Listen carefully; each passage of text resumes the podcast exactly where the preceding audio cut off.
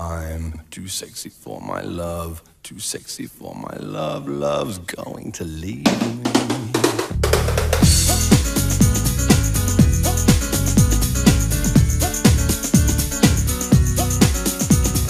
Guten Morgen, Brazilian! Estamos aqui de volta, eu sou Flávio Morgenstern e você não é. I'm too sexy for my shirt, too sexy for my shirt, so sexy.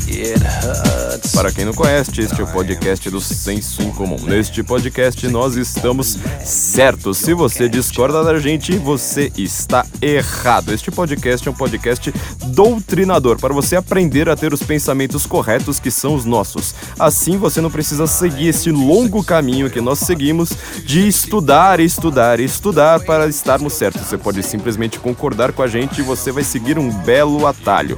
É uma coisa bastante simples. O tema de hoje, obviamente, somos nós. Nós vamos falar sobre nós. Por que nós estamos tão certos? Por que nós somos tão agradáveis? Por que nós estamos chamando tanta atenção?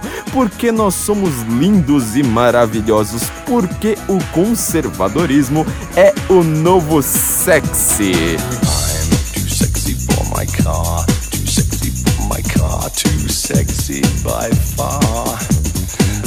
A gente tá vendo a grande velha mídia desesperada com a chamada onda conservadora, com jovens que agora, ao invés de seguir os ditames da velha mídia, ao invés de serem totalmente é, seguidores das últimas modinhas, ao invés de pensarem no século 21 em termos de Anitta e em termos de novela da Globo, eles pensam em termos de conservadorismo. Pessoas que apoiam Donald Trump, pessoas que chegam ao cúmulo de apoiar Jair Bolsonaro, pessoas que não conseguem simplesmente ver a genialidade de qualquer jornalista da Globo News e preferem ler Shakespeare, preferem a tradição judaico-cristã da filosofia grega do direito romano, aquilo que define o conservadorismo.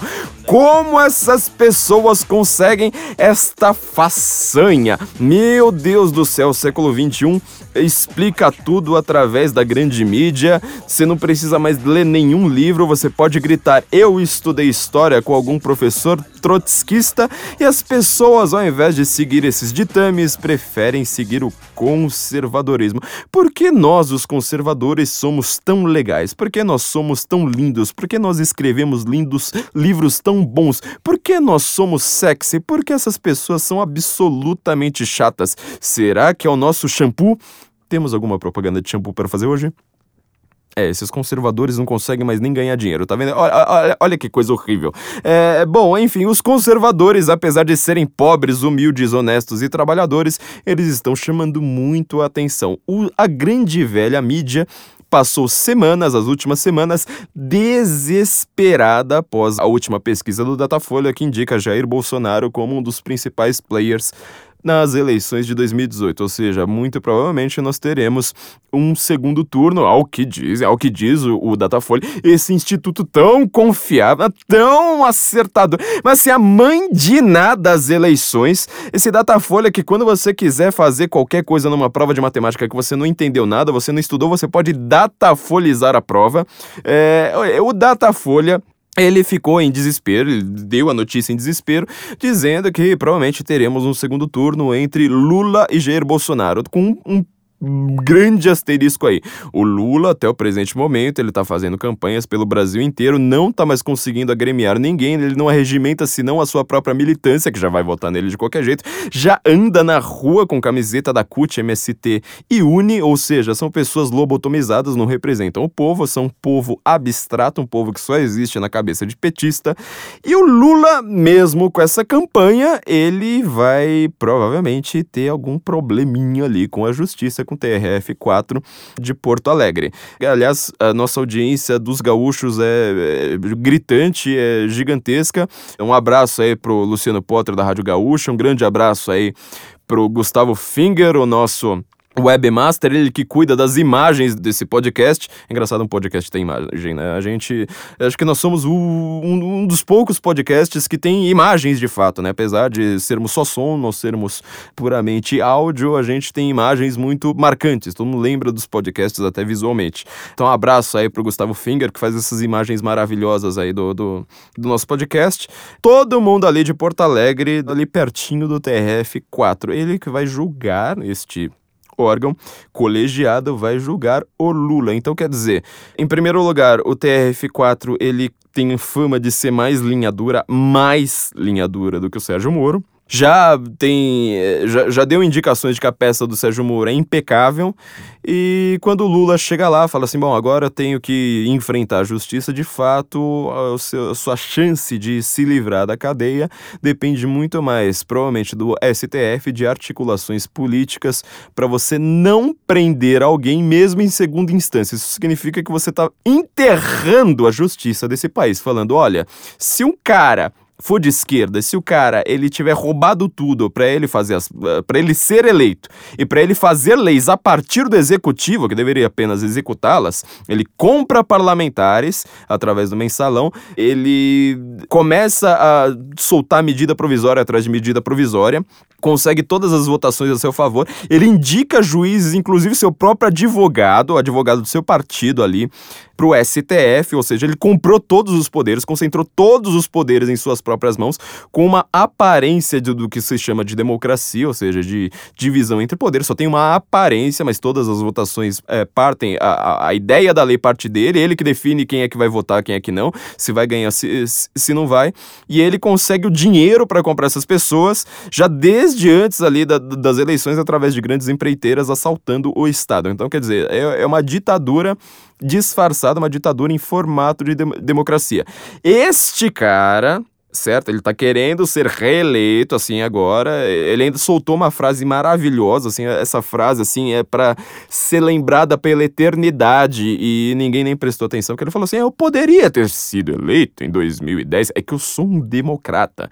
Então, porque eu sou um democrata, ao invés de eu tentar ser eleito, ou seja, de dar de fato um golpe de Estado declarado, fala assim, ó, agora é tudo, você sempre eu que vou mandar nesse país, como eu sou um democrata, eu coloquei aquele poste da Dilma Rousseff para governar no meu lugar, ou seja, uma marionete considerada por quase a, totalidade da população não militante como a pior presidente que já, já apareceu na história desse país. Bom, enfim, esse cara ele tá querendo continuar no, no, no poder. Agora vai querer voltar porque o PT não tem mais quadros toda a linha sucessória do PT, que era basicamente José Dirceu, Antônio Palocci e Celso Daniel, quem não morreu tá preso. Então, ou quem tá solto também tá sem direitos políticos.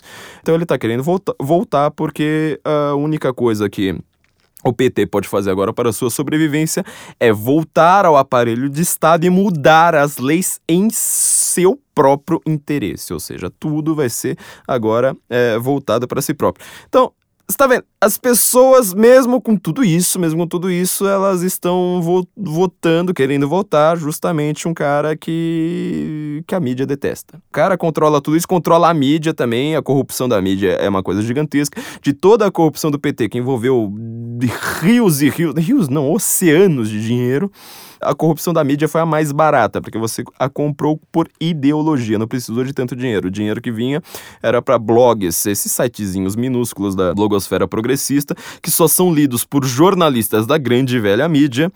Apesar de ter dinheiro ali envolvendo é, muitos desses blogs, ou praticamente a totalidade deles, é, da blogosfera progressista, toda a grande mídia ela foi comprada por ideologia, ou seja, mesmo com, com esses oceanos de dinheiro, tudo isso aí foi muito barato.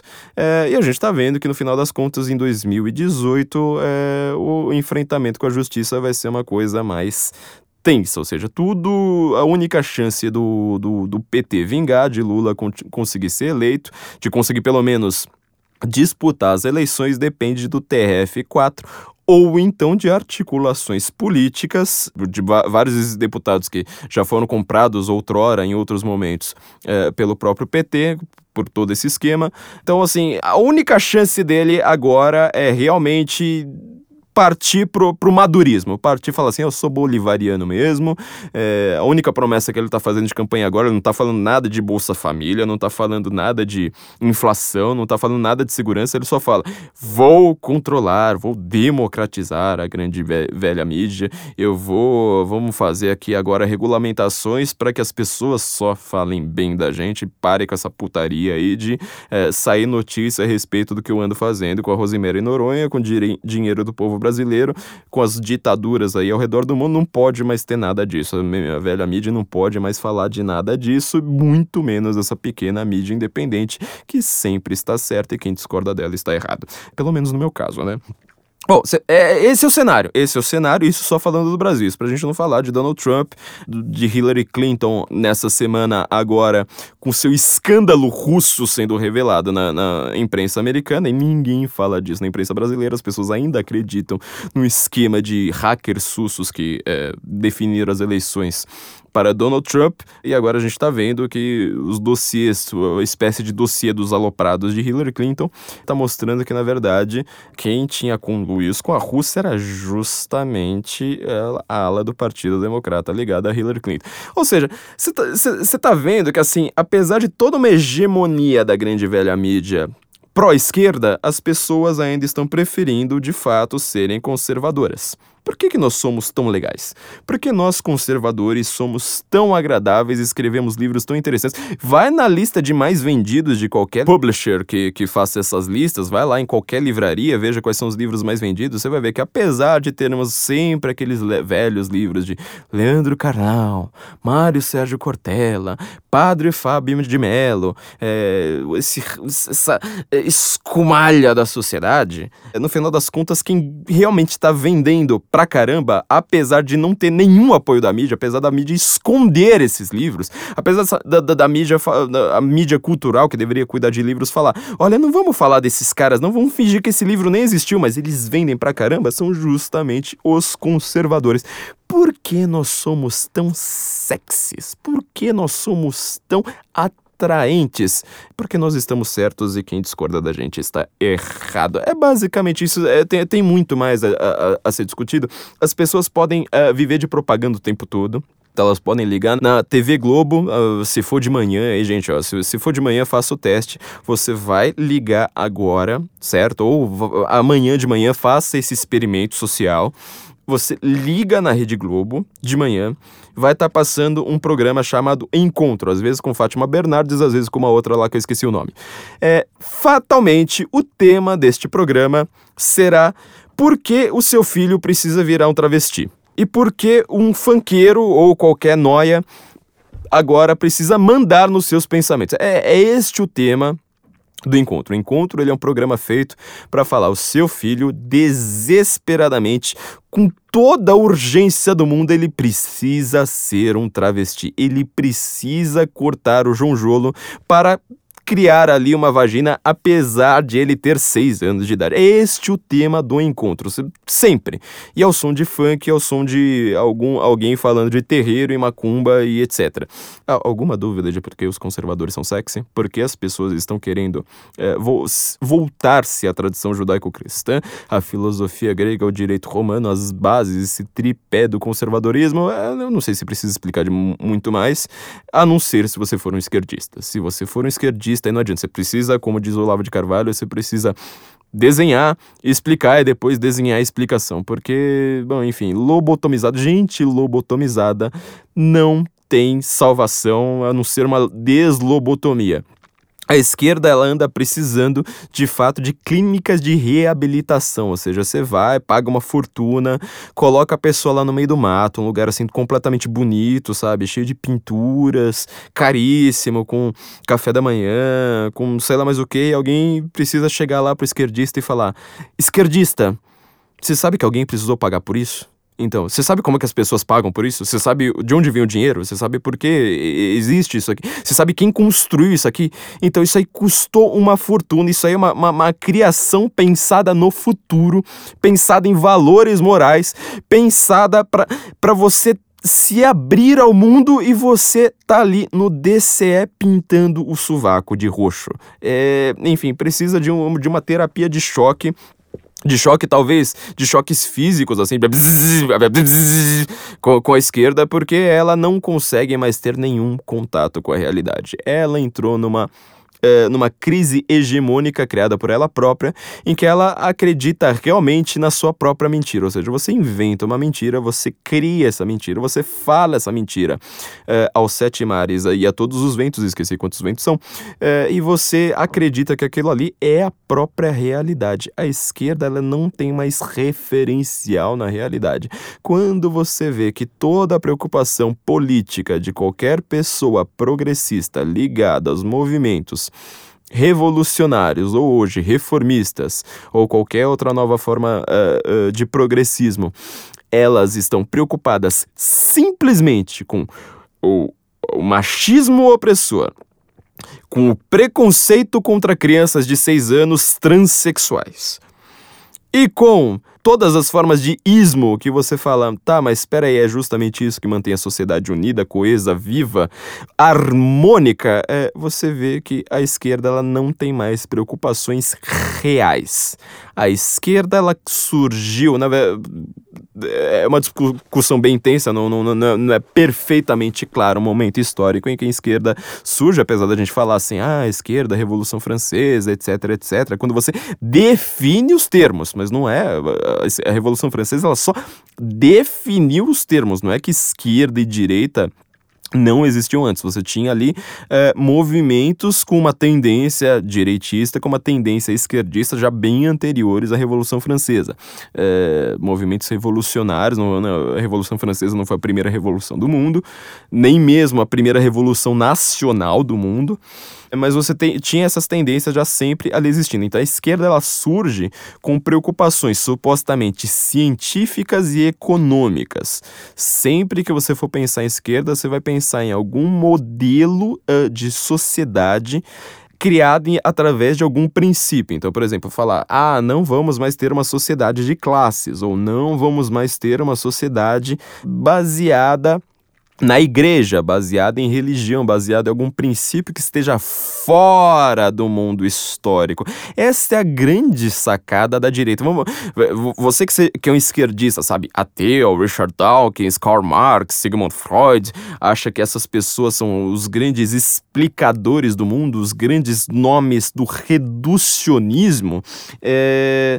Você pensa assim, bom, tá, então na verdade Deus é uma invenção, a Bíblia é uma invenção, Israel é uma invenção então, é, a gente explicou bastante no, no episódio uh, sobre o nazismo, porque se o nazismo é de direita, é, qual que é a grande relação da esquerda com Israel? É, ouvi muito isso na vida, ainda mais fazendo uma faculdade de esquerda, de extremíssima esquerda, é, a respeito do Estado burguês de Israel. Você repara que a esquerda fala assim: a gente não gosta de Israel, a gente quer destruir Israel, porque Israel é um Estado burguês. Eu falo, Tá, mas, bom, enfim, a Alemanha também é um Estado burguês, a França também é um Estado burguês, a Inglaterra é um Estado burguês, a América é um Estado burguês. Por que, que você não quer destruir esses Estados burgueses? Porque exatamente Israel você quer destruir. Isso você vai ter a explicação ali naquele podcast, naquele episódio a respeito do nazismo. Então, a esquerda, ela acha que Israel é uma invenção, que Deus é uma invenção, que tudo isso é uma invenção. Ou seja, só existe a matéria pura, a pura imanência em termos filosóficos.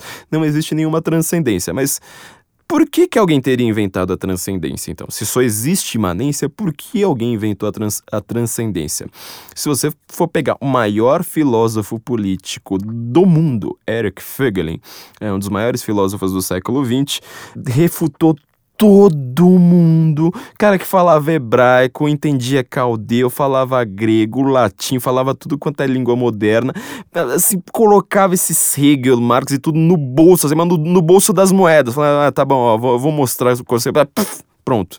Era isso. Você nunca ouviu falar dele na faculdade, obviamente. Então, Eric Fagan vai lá mostrar qual é a grande questão de Israel, é a revelação é, da filosofia grega e do direito romano, né? No seu, seu grande livro, seu, seu magnum opus, Ordem e História, dividido em cinco volumes, ele faz pelo menos ali quatro dos volumes falando disso, né? Israel é revelação, o mundo da polis, é, Platão e, e, Aristóteles, esses dois homens sozinhos, né, fundaram a, a, a, filosofia grega, e a era ecumênica, que é quando você tem ali Roma fazendo um certo ecumenismo entre esses essas três coisas é, e vai gerar este mundo de hoje. Ou seja, nós somos caudatários, devedores de Roma. Gente, o mundo, o, o século XXI não entendeu ainda o que foi é, a grande Roma, não só no seu período imperial, mas a grande Roma, tudo, tudo aquilo que foi.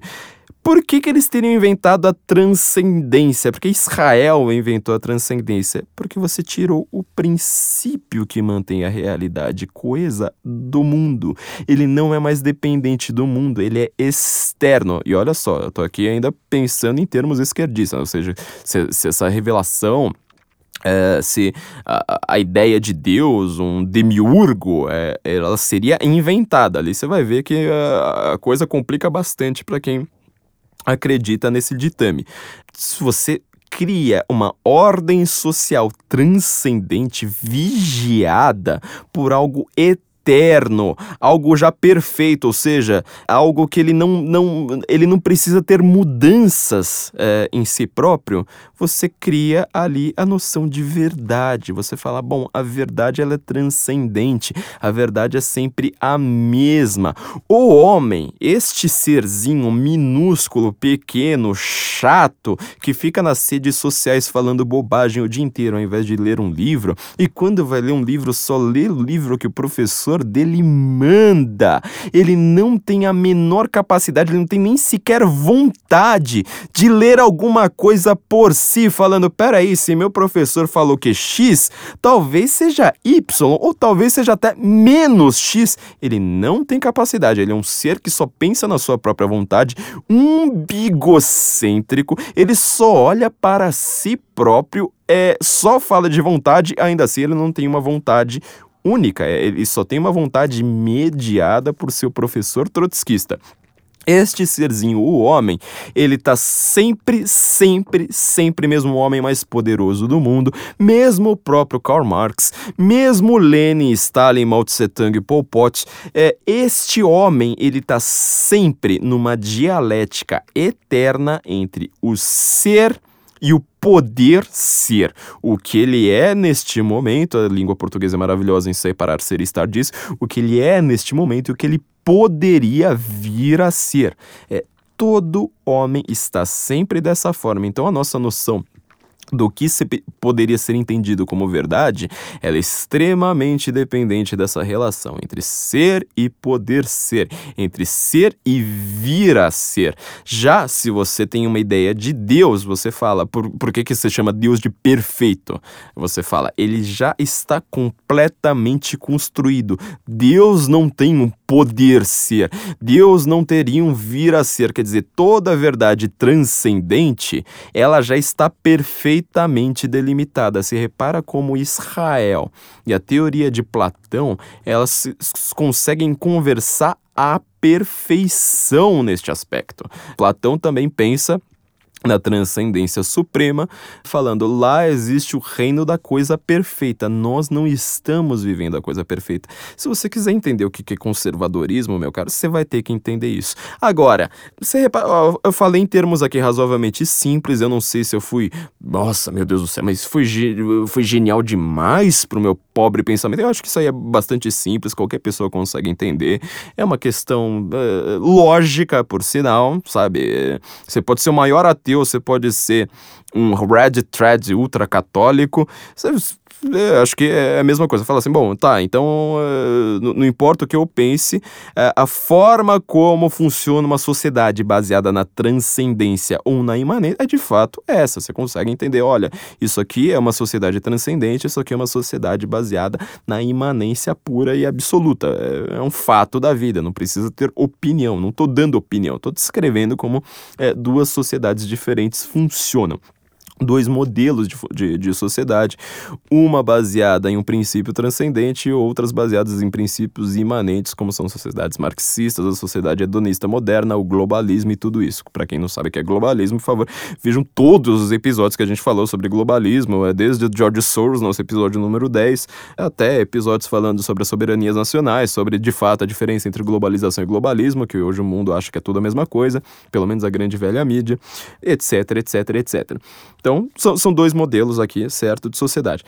Isso colocado em termos claros, a gente vai lá e entende e fala assim, mas espera aí, realmente, na hora que você vive pela pura imanência, a gente vai ter dois problemas. Em primeiro lugar, é, isso aí cansa, isso aí é, é, é, é um mundo chato, é um mundo uh, menor ele é menor do que o mundo transcendente. Você reparou? Já, já, já, por si é uma questão fácil de ser entendida, porque que a, a esquerda, apesar de estar com toda a hegemonia, ela é chata, ela não tem mais apelo. Os jovens não ligam mais para a esquerda. Eles não vivem mais sob os ditames da esquerda, eles não pensam mais através de uma chave de pensamento, através de vocabulário, através de valores, através de visões de mundo criadas pela esquerda, porque o mundo imanente, o mundo da pura materialidade, ele é menor o seu vocabulário vai ser menor. Você vira puro, ou seja, tudo é preconceito, tudo é obscurantismo. Basicamente é isso que você pode falar. É, veja desde a Revolução Francesa como é que se criou esse mundo moderno, esse mundo da imanência pura, até hoje. É tudo chato, é tudo sempre repetitivo. É um mundo muito mais caçando o seu próprio rabo para cheirá-lo. É basicamente isso que você consegue fazer através da imanência. Então, primeiro lugar, ele é muito chato, ele é muito repetitivo. Por mais que você viva numa hegemonia pura, ou seja, tudo que você vai, vai, vai, vai ver na sua, na sua vida vai ser sempre uma repetição destes mesmos princípios, ele cansa. Quando você se cansa, quando você começa a pensar por si mesmo, você sempre tem uma fagulha de conservadorismo ali com você. Sempre, inevitavelmente. Porque você pode nunca ter ouvido falar da revelação. Já é uma coisa bastante difícil mesmo no mundo de hoje, mas você pode nunca ter ouvido falar na revelação. Você pode ser um dos membros da caverna ali do Platão, do mito da caverna que ele cria ali na República. Mas quando você pensa por si próprio, você chega à transcendência. Para você pensar por si próprio e chegar à imanência, é, é uma ideia tão idiota que alguém precisa pensar por você. É, você não consegue chegar a ideias tão estúpidas sozinho. Se o cara estiver lá no meio do deserto, sabe? No meio do deserto, viveu sempre no meio do deserto, sabe? Foi criado por lobos, é, não teve contato nenhum com a grande civilização. Ele começa a pensar sozinho a respeito da sociedade, a respeito da vida, a respeito do mundo, a respeito do cosmos. Ele nunca vai chegar à conclusão, fala assim: bom, sabe o que é? A sociedade, ela, a história, ela é criada pelo materialismo histórico dialético, então tem uma luta de classes é, e toda forma de, de poder ela é sempre tirânica, é sempre uma ditadura, é, porque ela tem o, o como superestrutura é, é, o, o, poder, a ideologia da classe dominante. Então, toda forma de democracia, na verdade, um teatro que esconde uma ditadura. Então, a única forma de libertação do homem é pelo trabalho, e através do trabalho a gente precisa criar uma ditadura do proletariado em que as decisões serão definidas pela classe que é uh, o devir histórico, aquela classe que trabalha, aquela única classe que é produtiva de fato, uh, e a gente precisa de um partido único para representar uh, o proletariado, então a gente vai acabar criando uma ditadura do proletariado. Se o cara estiver no meio do deserto, ele nunca tiver tido contato com esse tipo de ideia estúpida, ele nunca vai pensar isso. Nunca é impossível. Há ideias tão imbecis que só você estudando você consegue ter essas ideias tão imbecis. É coisa que só intelectual consegue acreditar. Ninguém que viva a realidade longe de intelectuais, protegido de imbecis, vai conseguir pensar esse tipo de, de coisa anômala, ridícula, é, irrisória sozinho. Nunca. É impossível, você não consegue pensar esse tipo de estupidez por si seu cérebro ele não consegue emburrecer a esse ponto certo então ó você já, já, já tá vendo ali que tem uma canseira ele tem uma canseira que as pessoas inevitavelmente algum mesmo vivendo na, na União Soviética na Coreia do Norte é, no Camboja do Pol Pot é, sei lá na, em, em qualquer ditadura comunista é, mesmo vivendo sabe só assistindo Rede Globo o dia inteiro ele não consegue deixar de pensar em algum momento sozinho, falar, mas peraí, isso aqui talvez precise de um questionamento. É, é, impossível. Mesmo os donos do poder, eles acabam pensando em algum momento, só que eles vão falar: nossa forma de ter poder é continuar repetindo esse tipo de bobagem. Então, é, ele não acredita de fato nesse tipo de coisa, ele vai ter sempre alguma dúvida interior ali mas ele mantém o discurso para manter o poder. Só que as pessoas que não têm poder, elas vão pensar e vai falar, bom, é, talvez isso aqui realmente seja falho. Então, primeiro ponto, é, é, cansativo, é chato, e quando você começa a pensar sozinho, você sempre vê problemas com a imanência absoluta. Segundo ponto, para você acreditar nessa imanência absoluta, é, você precisa ter modelos. Como, como acabei de falar, você não consegue pensar nesse tipo de estupidez por si. Você precisa ter modelos, ou seja, grandes celebridades, grandes intelectuais. Tinha época que eram é, os pensadores, os, os, poetas, os cantores. A gente falou, falou disso no último episódio a respeito da Paula Lavigne, né? A gente comparou o pensamento estético, eh, moral, social, político de Platão, Aristóteles e Paula Lavigne. A gente lembrou ali que mesmo que você seja, mesmo que você coloque os três no mesmo patamar, certo? Platão, Aristóteles e Paula Lavigne, é, você vai reparar que para você chegar ao, ao, pensamento Paula Lavigne, ao pensamento da imanência pura, ao pensamento moderninho, ao pensamento hedonista, ao pensamento do jardim das delícias na terra, da Sião terrena, da perfeição do homem através do social na terra, você precisa ignorar aqueles pensadores transcendentes. Você precisa de com todas as suas forças, fingir que toda essa tradição não existe. O problema é que assim, para você ignorar, obviamente, na, na, na, União Soviética era fácil, você tinha ali todo o aparelho de Estado, certo? Todo o controle Antônio Gramsci vai chamar isso de controle, em que o Estado proíbe claramente, assim, com todas as suas forças, é, literalmente força física aqui no caso, né? Não é só o que o, o, os romanos chamavam de autoritas, é o que eles chamam de potestas, ou seja, o, o poder físico, o poder tangível do Estado, o poder de polícia, o poder de te dar tapa na cara mesmo, te colocar na cadeia, te colocar no paredão para fuzilamento. Este poder físico do Estado na União Soviética, ele conseguia ignorar a tradição, ou seja, você pega tudo aquilo que veio antes da revelação de Karl Marx e joga na fogueira. Você fala, isso aqui está proibido ler, isso aqui tem ideias contra-revolucionárias, isso aqui é ideologia burguesa, isso aqui é uma coisa extremamente eh, obscurantista ultrapassada. Hoje a gente tem isso a gente não tem o controle estatal, mas a gente tem o mesmo modelo de pensamento. O que, que são safe spaces?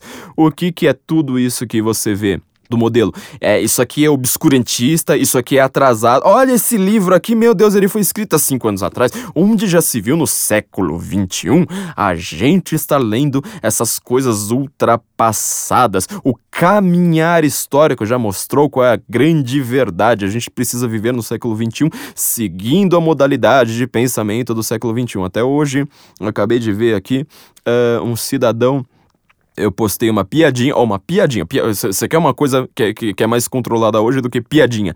Piadinha sobre. Não é, não é a grande piada, é a piadinha mais inocente de toda. Essa é o grande alvo do novo modelo, não de controle, porque o controle depende do Estado, mas da grande hegemonia cultural uh, que pega no ar. O ambiente, assim, você vê que o ar fica diferente quando você está vivendo num ambiente dominado pela esquerda. Postei uma piadinha na minha página falado, é, eu acredito na ideologia de Gênesis é, Deus criou o homem e a mulher. É, é isso aí. É, era essa piada inocente, hahaha, deu risa. Pronto, pronto, acabou. É, todo mundo segue a vida.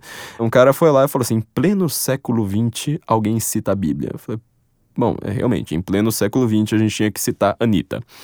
Porque é, o pensamento desses caras é que a história, a imanência, a pura materialidade absoluta, ela é um valor por si. É o, o que se chama Vários intelectuais já, já, já, falaram isso, Chesterton já falou, Julian Benda já falou, é, um, sem número, já, já, já perdi até a conta deles. Assim, isso aí é caipirismo cronológico. Você acredita que tudo que você precisa saber no mundo está entre essa ditadura dos vivinhos. Nossa, Anitta tá viva.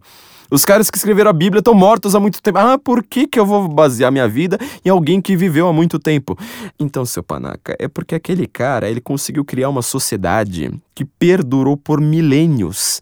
A Anitta, o encontro com Fátima Bernardes, o Chico Pinheiro, a Paula Lavigne, o Caetano Veloso, eles não conseguem criar algo que dure o tamanho da sua própria vida. Eles são pequenos, eles são imanentes e não contentes de ser ima serem imanentes, eles ainda conseguem a façanha de criar coisas menores do que eles próprios. Não é só que eles são pequenos. O que eles criam não dura, é uma modinha que não dura o tempo da sua própria vida. Então você repara qual é a diferença de produção entre os conservadores, nós que somos sexy, nós que somos lindos, nós que somos maravilhosos, nós que escrevemos livros tão bons, e a esquerda, a esquerda ela cria modismos. A esquerda ela vive de celebridades. Tem um modelo de gestão, um modelo de comportamento de pessoas famosíssimas que estão cuidando do recado cultural, de dominar a cultura em busca de comportamentos delimitados, valores e sentimentos da sociedade que simplesmente são passageiros, que eles olham simplesmente para a história falando: bom, agora que tal a gente inventar a criança traveca? Nunca vi há 10 anos, 10 anos não foi, olha, 10 anos não é o tempo de uma vida, gente, 10 anos é muito pouco tempo, ainda mais pensando historicamente. Há 10 anos eu não via um único esquerdista dizendo: olha, a grande preocupação do mundo de hoje, essa abertura do século XXI, olha, a gente já está no século. Nunca vi um esquerdista falando: olha, no século XXI nós precisamos nos preocupar com crianças travecas. As crianças travecas estão sofrendo um preconceito obscurantista, absurdo. Como você consegue viver numa sociedade em que crianças travecas de 6 anos não podem ser crianças travecas. Ninguém reconhece as crianças travecas. Elas não conseguem mais mostrar a sua identidade de gênero sem alguém dar risada da cara delas falando: "Olha, aquele outro ali, ele pensa que ele é super-homem. A única diferença é que ele não é imbecil o suficiente para voar pela janela. Ele simplesmente coloca sua roupinha de super-homem e grita: "Eu estou voando", sendo que tá todo mundo dizendo que ele não está voando. Por quê? Porque ele é uma criança. Crianças são, por definição e natureza, completamente imbecis. Crianças só falam bobagem. É por isso que a gente não lê livros escritos por crianças, porque crianças são mocorongas, elas precisam apanhar para aprender a conseguir conviver em sociedade. Elas são muito burras. Nós não deixamos crianças votar, nós não deixamos crianças nem sequer escolher suas próprias roupas, nós não deixamos crianças dirigir porque crianças não têm ainda responsabilidade se elas agirem de uma maneira social que exija responsabilidade sem ter essa responsabilidade antes, elas vão fazer uma burrice e vão destruir o mundo. Exatamente por isso que a gente nunca teve a, a mais remota preocupação com crianças travecas. Aí você vê, em 10 anos, Todo mundo está preocupado com crianças travecas e falando no encontro todo santo dia, na Fefeleste, em qualquer faculdade pelo mundo, falando: ó, grande preocupação agora são as crianças travecas. Como a gente pode viver numa sociedade em que ninguém muda a sociedade inteira?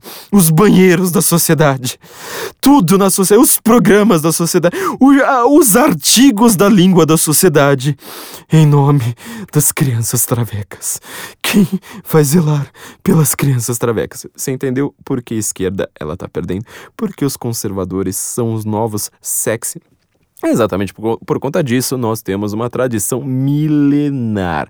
A tradição da esquerda, ela não é milenar, ela não dura uma década. Você não consegue olhar para uma década atrás e falar: olha, isso aí tem realmente, olha, funciona, já foi experimentado no mundo histórico. O princípio no qual isso está baseado, sabe? O princípio modular disso, a pedra, é, a, a pedra fundante desse negócio, ela não é só abstrata, como ela foi pro concreto, a gente viu, funciona, vai ser uma maravilha. Não, ela não tem nada disso, ela não consegue durar 10 anos. Veja quais foram as preocupações de Caetano Veloso, de Judith Butler, de qualquer esquerdista grande ou pequeno no mundo nos últimos 10 anos. Você vai ver que ele está toda hora mudando, mudando, mudando. A única coisa que fica é uma denúncia dessa sociedade tradicional conservadora baseada na revelação judaico-cristã, na filosofia grega e no direito romano. Então, assim, bom, você prefere viver numa sociedade imanente, puramente imanente, em que as modinhas ditem tudo, que é a sociedade da esquerda, a sociedade de Marx, é, a sociedade do globalismo, a sociedade é, baseada em qualquer nova, nova celebridade dizendo o que, que você precisa fazer e agir, ou você prefere entrar no, no grande diálogo, aquilo que é, agora esqueci qual, qual, qual, que foi, talvez o Nor Northrop Frye, tá vendo? O diálogo é tão grande que eu esqueço até quais foram o, os dialogantes. No grande diálogo com a tradição de gente como Goethe, Shakespeare, Cervantes, até mesmo entre os modernos Marcel Proust, é, estes são, são a, é a nova tradição. Aí você volta lá para Homero, para os profetas bíblicos, para o Novo Testamento. É um grande diálogo entre grandes mentes. É, você vai ali para Virgílio, você onde você quiser, você vai encontrar grandes mentes que fazem parte desse grande diálogo. Você pode ir para a China, você vai encontrar Sun Tzu, Confúcio. Eu sempre quis entender porque Confúcio era chinês, mas tinha um nome é, latino. Eu entendi que é Kong Fu Tse. E aí a gente chama ele de Confúcio. Você pode entrar nesse diálogo com pessoas falando de coisas muito maiores do que elas próprias, ou você pode ouvir Anitta. Qual o grande modelo da esquerda hoje? É a Anitta. Quem explica isso muito bem é o grande antropólogo francês René Girard. Ele, assim, a, a visão que eu tenho dele, a minha, minha recomendação literária, a primeira recomendação literária de hoje, uh, são as obras do René Girard. Você pode pegar qualquer uma aleatoriamente, ele está sempre circundando ali mais ou menos os mesmos temas, explicando a sua teoria do desejo mimético. Ou seja, o que, que significa isso? Acho que a gente já falou do René Girard aqui alguns momentos, é, ele para mim ele foi o grande responsável por tornar, por explicar o que, que é o cristianismo em termos acadêmicos para a modernidade. Ele foi um dos grandes responsáveis, inclusive por me fazer entender o que é o cristianismo, porque eu também já fui uma pessoa bastante imanente e falar, bom, qual que é a grande vantagem disso? Por que, que toda missa católica tem esse negócio de comungar, de, de comer hóstia, de... Que que, que que essa história aí de é, este é meu, meu corpo que será entregue por vós, este é meu sangue que será entregue por vós, fazer isso em memória de mim.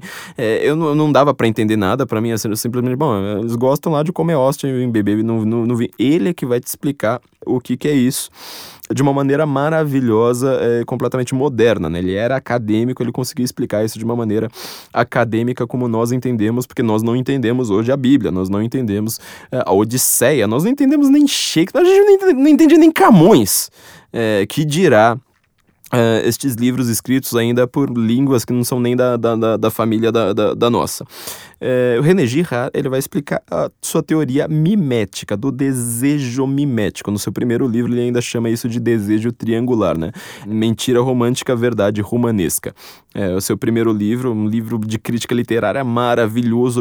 Você precisa ler ele sempre ali em diálogo com Dostoiévski, com os Cervantes, com toda a tradição ali. É, é para você entender o que, o que é o conservadorismo, por que nós somos tão sexys, por que nós somos tão lindos, por que nós escrevemos livros tão bons.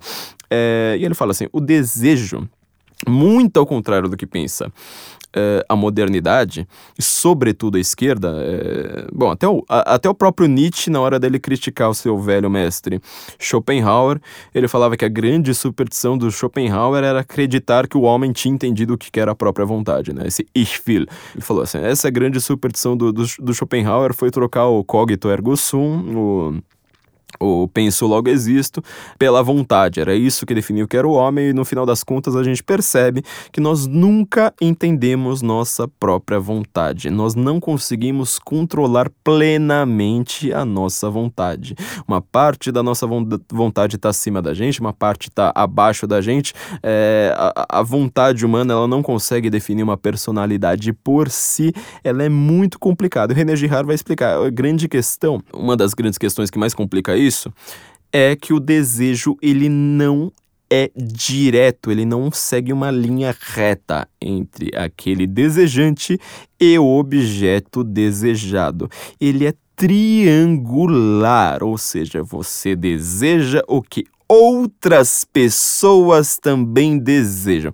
Olha que coisa filosoficamente profundíssima. Isso, isso aqui mas destrói metade metade do, do, dos filósofos ruins do mundo, é, simplesmente percebendo isso. Olha, eles às vezes eles estavam desejando coisas que outras pessoas desejavam, acreditando que isso era um desejo deles próprios. O que, que isso gera? Gera modelos.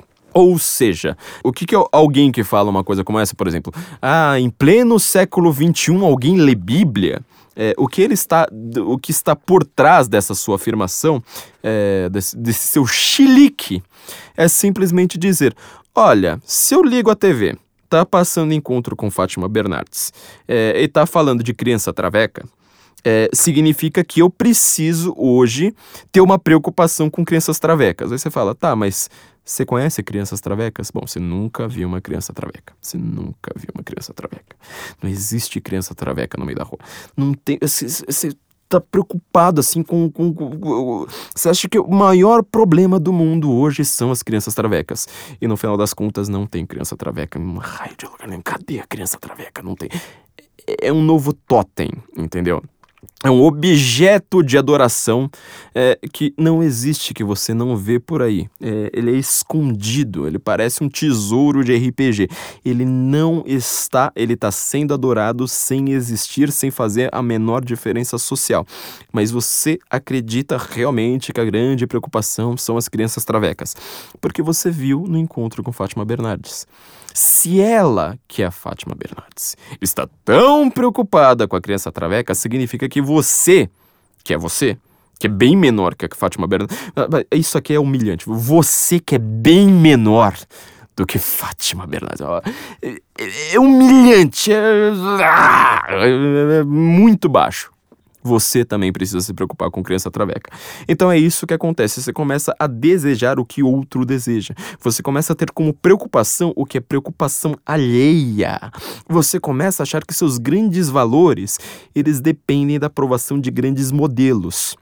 Aí você fala, bom, é, acabei de ter um novo sentimento que nunca existiu na minha vida, a preocupação com crianças travecas, ou seja lá com o que for, graças a Fátima Bernardes. Só que você não pode sair na rua e falar: olha, gente, é, você não vai chegar na rede social e falar: olha, gente, eu tenho um novo pensamento aqui progressista, graças a Fátima Bernardes, porque eu estava assistindo o Globo hoje. Todo mundo vai falar: ué, mas a, a Rede Globo é golpista, a Rede Globo é de direita, ela é ultraconservadora, ela causou mal do Brasil, o Roberto Marinho é um fascista, etc, etc, etc. E você fala: bom, não tem nada a ver com o que eu acabei de ver na Globo.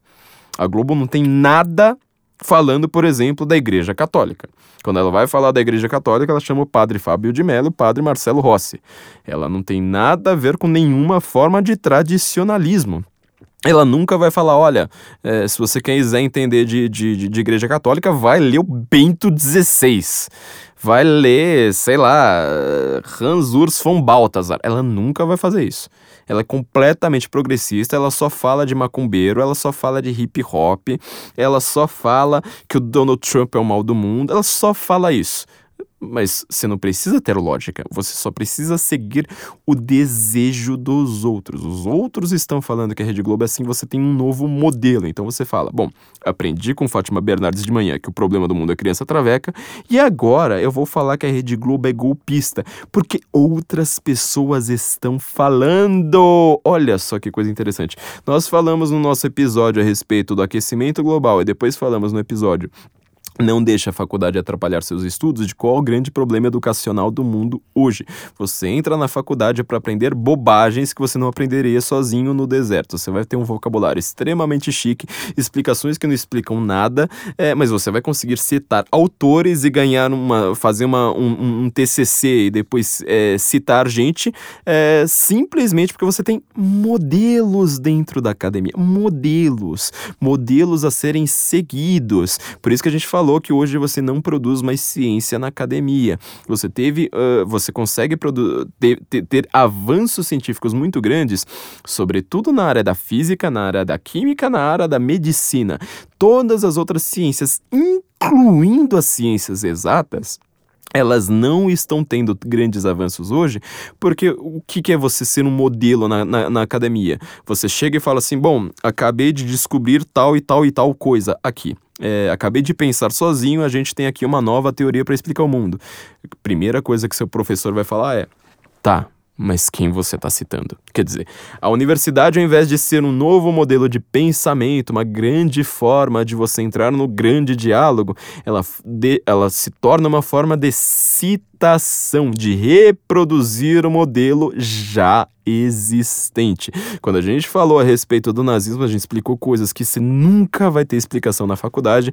Qual foi a única resposta que a esquerda deu pra gente, e eu tô falando a esquerda como um coletivo, mas foram milhares, milhares, milhares de esquerdistas, inclusive o casalzinho lá do Coisa de Nerd, o Leon e a Nice, é, nenhum de nem, nem, nem ousaram tentar responder a gente porque eles seriam massacrados, humilhados publicamente pelas bobagens que eles falaram, mas eu ainda falo assim, se vocês quiserem conversar, a gente conversa, a gente segue aqui um debate, vocês podem mostrar onde que eu tô errado, mas vocês não vão cons conseguir. É, ah, o resto da, da esquerda foi todo mundo deu uma única resposta. Ué, mas a academia acredita que o nazismo é de direita. Quem são vocês? Quem são? A academia. Meu professor fala que ele é de direita. É esse o argumento. Não teve um único argumento. Um único argumento falando: olha, isso aqui que você falou por duas horas é, tá errado. Não teve um único. Isso faz meses, meses. Podia aparecer uma pessoa falando: Nossa, veja só, você falou uma bobagem. Olha, veja esse ponto aqui. Na verdade, ao invés de ser assim, era assado. Não teve uma única pessoa.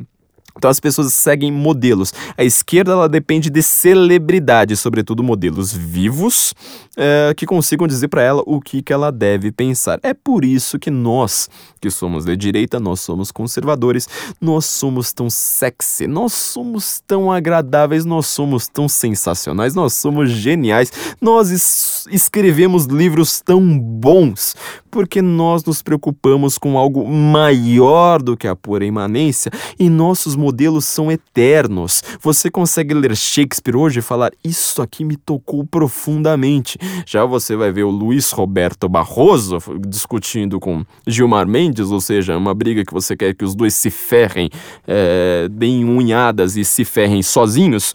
É, Luiz Roberto Barroso, ele como membro da Suprema Corte Brasileira, na hora de discutir, ele vai falar: Você precisa ouvir a nova música do Chico Buarque! Você consegue perceber quem que é sexy nessa história? É, é, é simples entender isso. É, no final das contas, a gente explicou toda esse, é, é, essa questão da, da, da hegemonia.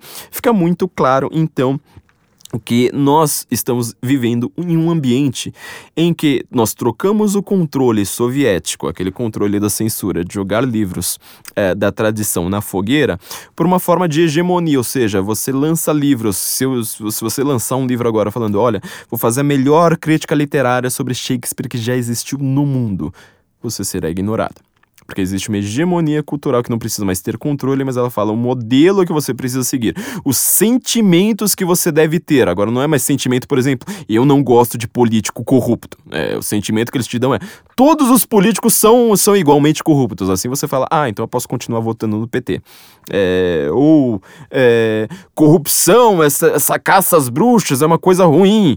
É, dá, dá, na verdade, vazão para que as pessoas votem salvadores da pátria. É, aí você fala assim, pelo amor de Deus, então se aparecer algum político honesto que ele não esteja envolvido com, com esquemas de corrupção, eu não posso votar nele porque ele não vai ter governabilidade. Olha que palavra, governabilidade. Como se a minha preocupação com o cara é que ele fosse govern, que ele tivesse governabilidade, ou seja, capacidade de governar facilmente. Mas você não inventou todo o negócio de checks and balances que é justamente para um, um para qualquer presidente não ter governabilidade, para ele não conseguir governar com toda a facilidade do mundo. O que você mais quer é que um político tenha dificuldades na vida e você tenha facilidade. Eles fazem todo esse discurso que é só para falar: não vote no Jair Bolsonaro, porque senão ele não vai ter governabilidade, ele vai caçar corruptos, ele vai ser o salvador da pátria. Meu Deus! Que horror! Nossa! E aí você começa a ter um sentimento ruim é, sem parar para pensar. Isso aí não passa, não chega ao seu cérebro, só toca o seu coração sem fazer sinapses. Você simplesmente tem um modelo falando: está todo mundo dizendo que esse cara será um novo Hitler. Logo, ele será um novo Hitler. Eu não preciso pensar, eu não preciso duvidar, eu não preciso descrer dos meus modelos. É isso que se está fazendo.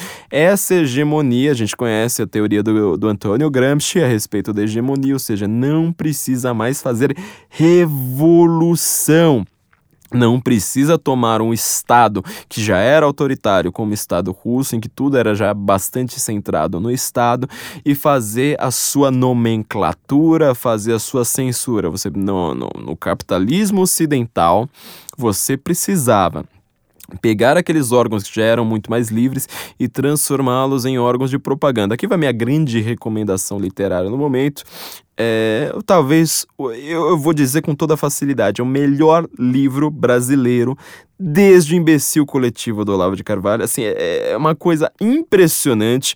É o livro do Flávio Gordon, A Corrupção da Inteligência, Intelectuais e Poder no Brasil. Não confundir, não é o livro do Flávio Gordon, é outro Flávio. Flávio Gordon, eu sou Flávio Magron. É, ele está explicando o que é essa hegemonia gramscista, sobretudo no Brasil. O Brasil é o país mais gramscista de todos. Apesar de Gramsci ser, ser, italiano, ele não foi tão influente na Itália quanto ele foi na França, por exemplo. E o país que teve mais influência de Gramsci no mundo foi o Brasil. O, o Gramsci está começando a ter uma influência, pelo menos começou a ter uma, uma grande influência na América a partir dos anos Obama. Quer dizer, é uma coisa extremamente recente. É, a influência... A, Uh, a, a, forma como Gramsci se imiscuiu uh, no debate público americano. Eu quero ler aqui só uh, uma, uma, uma, um parágrafo rápido é, do, do, do, Flávio Gordon, que ele está explicando o que, que o, o Gramsci chama de intelectual orgânico, ou seja, o intelectual orgânico ele não é o cara que é o grande intelectual. A gente falou isso no episódio da crise intelectual, né? A palavra intelectual, ela, por si, ela tem um bom sentimento. Você fala, aquele cara é um intelectual, você fala, uau, é um super estudado, ele tem a verdade por si. Não, ele simplesmente estudou, ele estudou um monte de bobagem. Se ele tivesse ido para o deserto, ele não seria um intelectual mas ele teria pensado em coisas provavelmente muito mais verdadeiras do que pensar em luta de classes. E o intelectual orgânico, então, para o Gramsci, é, ele fala que todo homem pode ser intelectual, mas nem todo homem exerce a função de intelectual. É, o intelectual orgânico ele vai falar qualquer pessoa, sobretudo que tem uma influência sobre outras pessoas, um professor, é, um padre, inclusive, pode ser a teologia da libertação é isso, é, é colocar marxismo dentro da, da, da, da igreja. É, pode ser um cantor, pode ser é, qualquer pessoa assim do rebotalho, do lixo da sociedade, ele vira um intelectual orgânico quando ele faz propaganda para o partido, que é o novo príncipe, né? Príncipe no sentido do, do, do Maquiavel. Olha, olha, olha a explicação que o Flávio Gordon dá pra gente, né? Ao fim e ao cabo, o intelectual orgânico define-se tão somente pela defesa e promoção dos interesses e valores de sua classe. Nesse sentido, o conceito gramsciano de intelectual passa a incluir indivíduos de diversas profissões e atividades, mesmo as, as, mais distantes, por vezes até mesmo opostas, da ideia ortodoxa de atividade intelectual. Um ator, um cineasta, um publicitário, um jornalista, um comediante, um roqueiro, um rapper, um cantor de axé, um agitador profissional, uma top model, uma drag queen, um apresentador de programa de auditório, um padre progressista.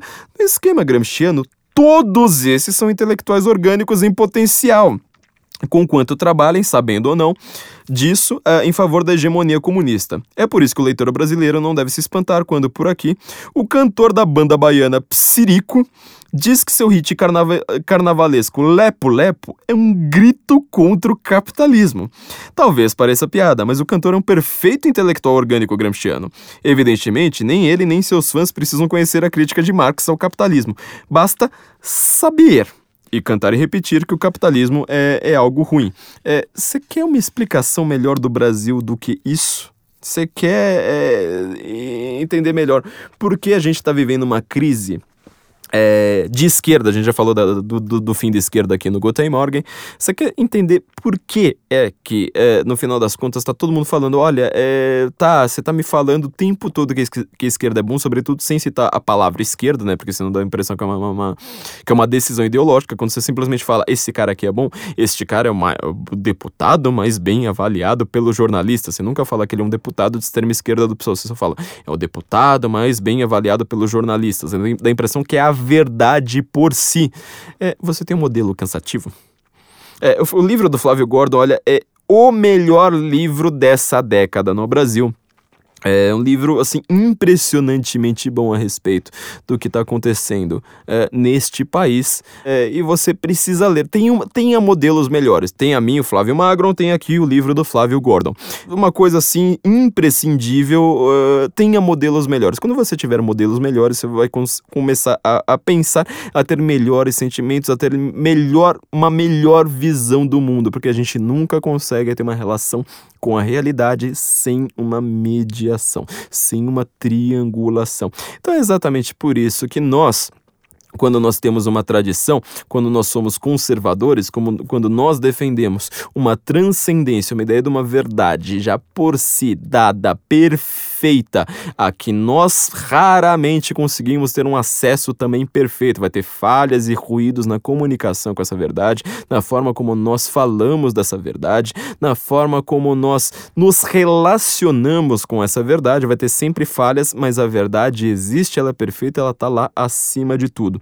Quando isso acontecer, você vai perceber, nossa, os conservadores, mesmo sem ter hegemonia, mesmo sem ter grandes canais de comunicação, mesmo só estando no Guten Morgen, mesmo sendo uh, estando ali só no senso em comum, com um site pequeno, eles ainda conseguem ser muito mais lindos, sexys, inteligentes e muito mais agradáveis do que toda a esquerda junta. Você repara que a esquerda virou um culto da feiura hoje, porque ela só consegue hoje ter um apelo absoluto, inquestionável, obediente, justamente entre as pessoas que não têm uma vida sexual adequada. São pessoas que têm recalque. São pessoas que falam: Bom, eu sempre fui a gorda escrota zoada da minha escola, então eu consegui uma desculpa perfeita. O problema do mundo não está comigo, o problema do mundo está com o patriarcado. Eu não sei o que é o patriarcado, mas o problema do mundo é o patriarcado.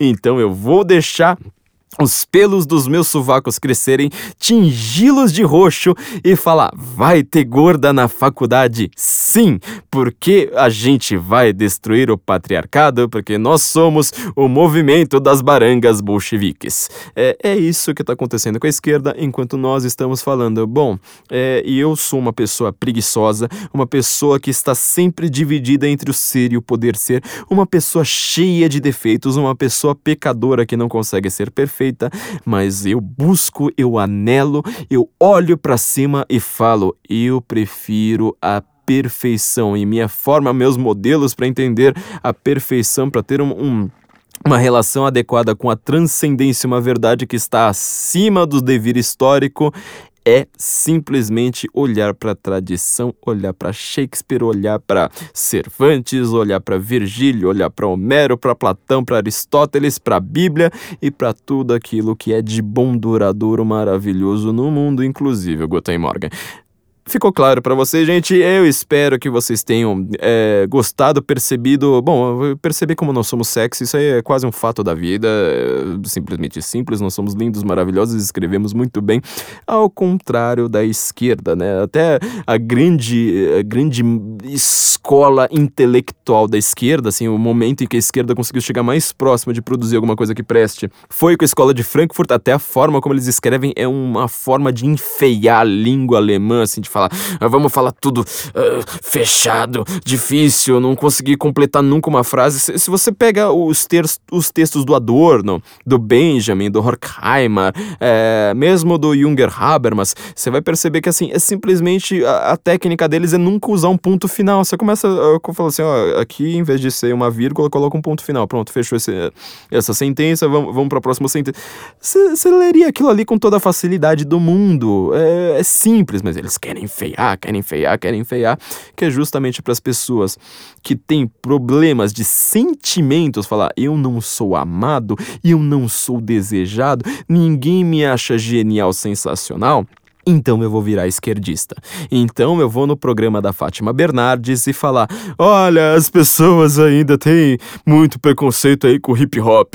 É, a gente precisa aí melhorar o preconceito aí da sociedade porque é, as pessoas ainda são muito machistas e homofóbicas e, e, e etc. É sempre aquela mesma choradeira com novos termos. Sempre o recado recalque puro. É isso que a esquerda tem a oferecer. Nós temos a oferecer uma explicação muito melhor e maior do mundo. É, gente. Então não deixem de assinar o nosso feed. Vocês viram como nós da mídia independente nós sofremos. É, a gente tem problemas, inclusive a gente está pensando em como é que a gente vai, vai fazer isso. Assinem nosso feed, ouçam lá, uh, vão lá na, na, na, iTunes, deixem a sua avaliação falando: olha, este podcast é lindo, sensacional, maravilhoso. Deixem lá suas estrelinhas pra gente, façam sua avaliação, porque é assim que a gente pode subir e influenciar mais gente. Nós estamos pensando bastante, porque o algoritmo, do, sobretudo do Facebook, tem ferrado a gente é, maravilhosamente bem. O Facebook, eu não sei se você vocês sabem, uma coisa que eu tô avisando para todo mundo já, a boca pequena, mas a gente ainda vai criar uma estratégia mais pública, maior, mais grandiosa para isso. É, você já reparou que quando você entra no Facebook, tudo que aparece para você é tudo, são seus amigos, óbvio, e as coisas da grande mídia, ou seja, tem lá a página da Folha de São Paulo, aparece cinco vezes para você, do G1, do não sei mais o que, e a mídia independente, ela aparece assim, de vez em quando aparece lá, ah, enfim, a, a, a propósito, tem esse texto aqui da mídia independente também. Por quê? Porque o algoritmo do Facebook está fazendo o possível e impossível para só ter a grande mídia. Por que eles chamam a gente de fake news? Para falar, bom, então confie só nos velhos modelos, só na, na, na, na grande velha mídia, é, assim você só vai acreditar na Globo e na Folha. Então, assim, por favor, sempre que você vir um. um vai, vai parecer uma, uma, uma certa mendicância aqui, uma certa sacanagem, mas, sério, entra lá na página do, do, do Senso em Comum, entra na página que você quer ver no seu feed, certo? É, escolha lá um texto e vai lá e fala assim: olha, eu vou dar três curtidas aqui nesse texto, nesse aqui, nesse aqui. Você vai reparar que com isso ela começa a aparecer mais para você. Compartilhe mais os textos da mídia independente. Quando aparecer uma notícia ruim, assim, que você fala: olha que bobagem aqui que, que acabaram de dizer na nova coluna do, do Vivier na Folha, não compartilhe. Se você for compartilhar, compartilhe alguém da mídia independente falando disso. É assim que você consegue aparecer no Facebook. Nós tivemos um grande problema com esse algoritmo, ainda estamos tendo. Toda a mídia independente, pode perguntar para qualquer pessoa, toda a mídia independente, inclusive quem discorda da gente, a mídia independente de esquerda, está enfrentando problemas com isso, é, porque o algoritmo do Facebook ele faz o possível, assim, tipo, ó, ó, você não teve muitas curtidas no seu último texto, então no seu próximo, a gente não vai mostrar para ninguém. Ele faz isso para te sufocar. Assim, a única forma que a gente tem de aparecer seria pagando. Nós somos pobres, nós somos, como todo povo honesto, humilde, trabalhador direitista, conservador, tradicionalista.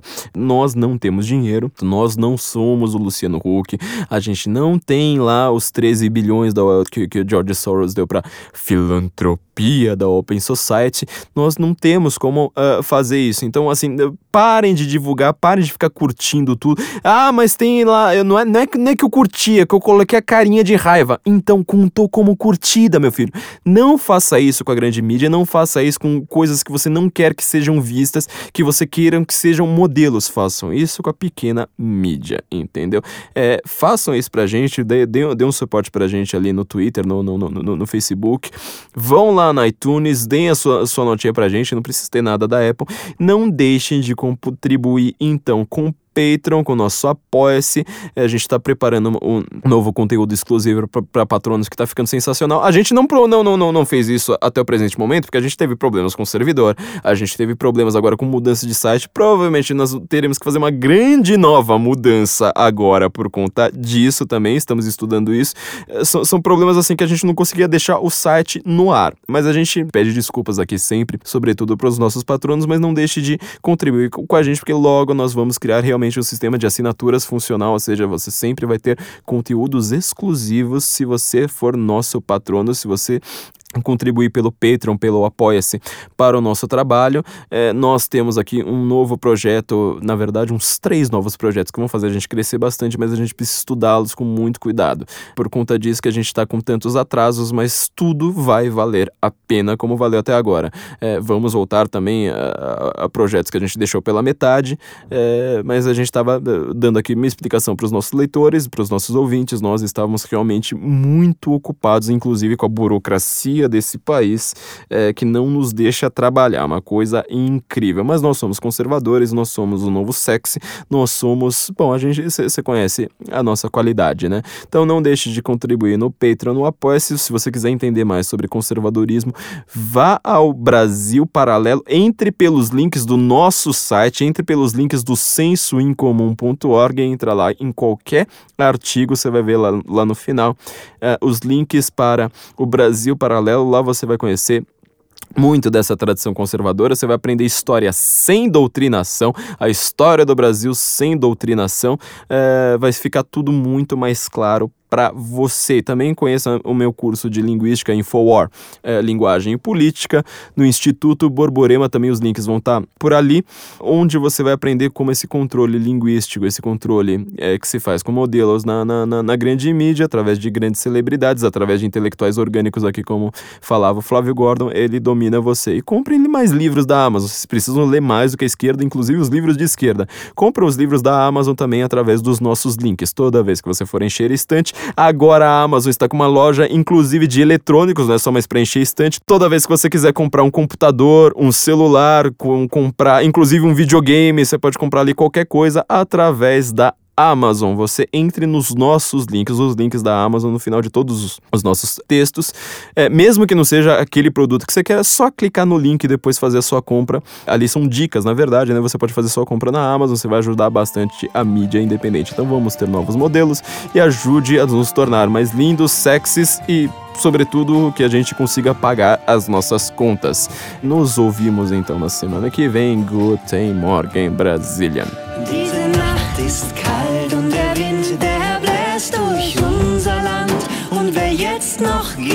Ist ein Amateur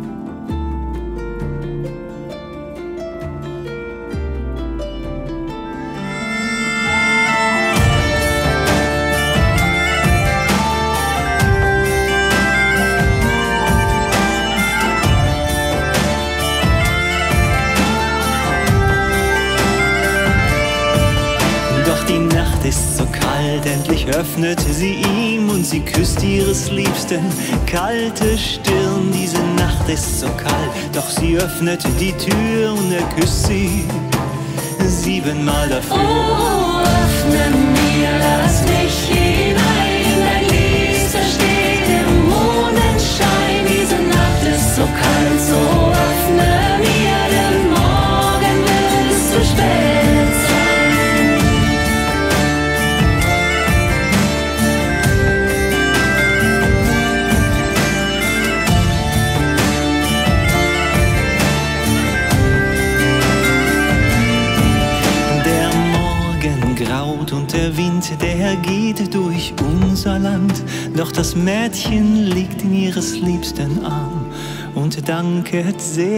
der kalten Nacht und dem Wind dafür.